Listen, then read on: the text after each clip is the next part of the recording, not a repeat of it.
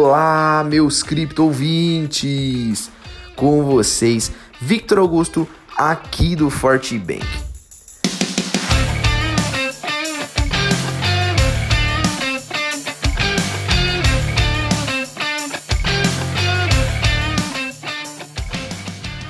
O Bitcoin se deparou com uma descida expressiva de preços após a liquidação de contratos futuros e uma possível fake news sobre o hackeamento da criptomoeda.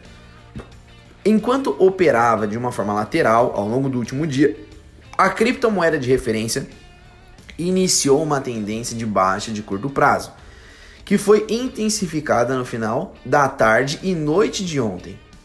Nessa descida, a moeda digital buscou a mínima de 32.100 dólares. Agora pela manhã, o mercado tenta uma recuperação, mas ainda tímida. O preço médio do Bitcoin no momento da escrita é de 33 mil dólares e no par com o real o seu valor é de 167 mil reais. As quedas mais abruptas aconteceram às 5 e 23 horas, entre 5 e 23 horas. Nesses dois momentos, aconteceu uma liquidação de contratos futuros bastante intensa.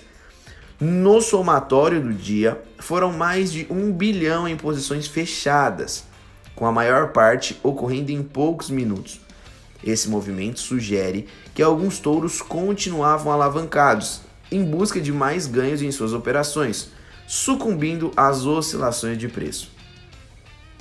Parte do temor de baixa ocorreu após uma fake news. Ontem, o FBI conseguiu recuperar um bom volume de bitcoins pagos a hackers que atacaram uma empresa dos Estados Unidos. Em cima desse fato, começou um boato online de que a criptomoeda havia sido hackeada.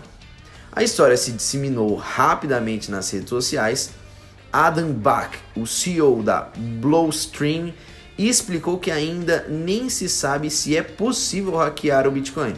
E o FBI, na verdade, apenas recebeu uma intimação judicial, assumiu o controle da carteira e recuperou as moedas. Embora anônimo, o blockchain do Bitcoin é bastante rastreável. Por isso, a atividade criminosa é cada vez menos frequente no setor. Mesmo com essa queda, as saídas de Bitcoin das bolsas continuam intensa e um claro sinal de holding por parte dos investidores.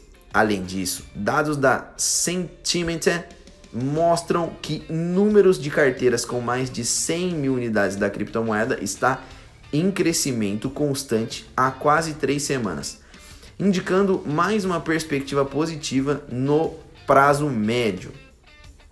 A liquidação de contratos, claro, atingiu também as altcoins. O Ethereum recuou quase 11%, assim como Ripple, Cardano e Dogecoin.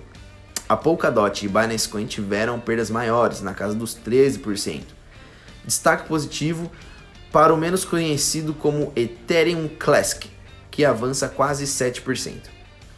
Você acompanhou o boletim diário da Fortbank com as principais informações e análises do mercado de cripto. Venha seguir com a gente nas nossas redes sociais para conferir outras notícias sobre o mundo das criptomoedas e, claro, ficar por dentro do dia a dia da nossa equipe. Isenção de responsabilidade.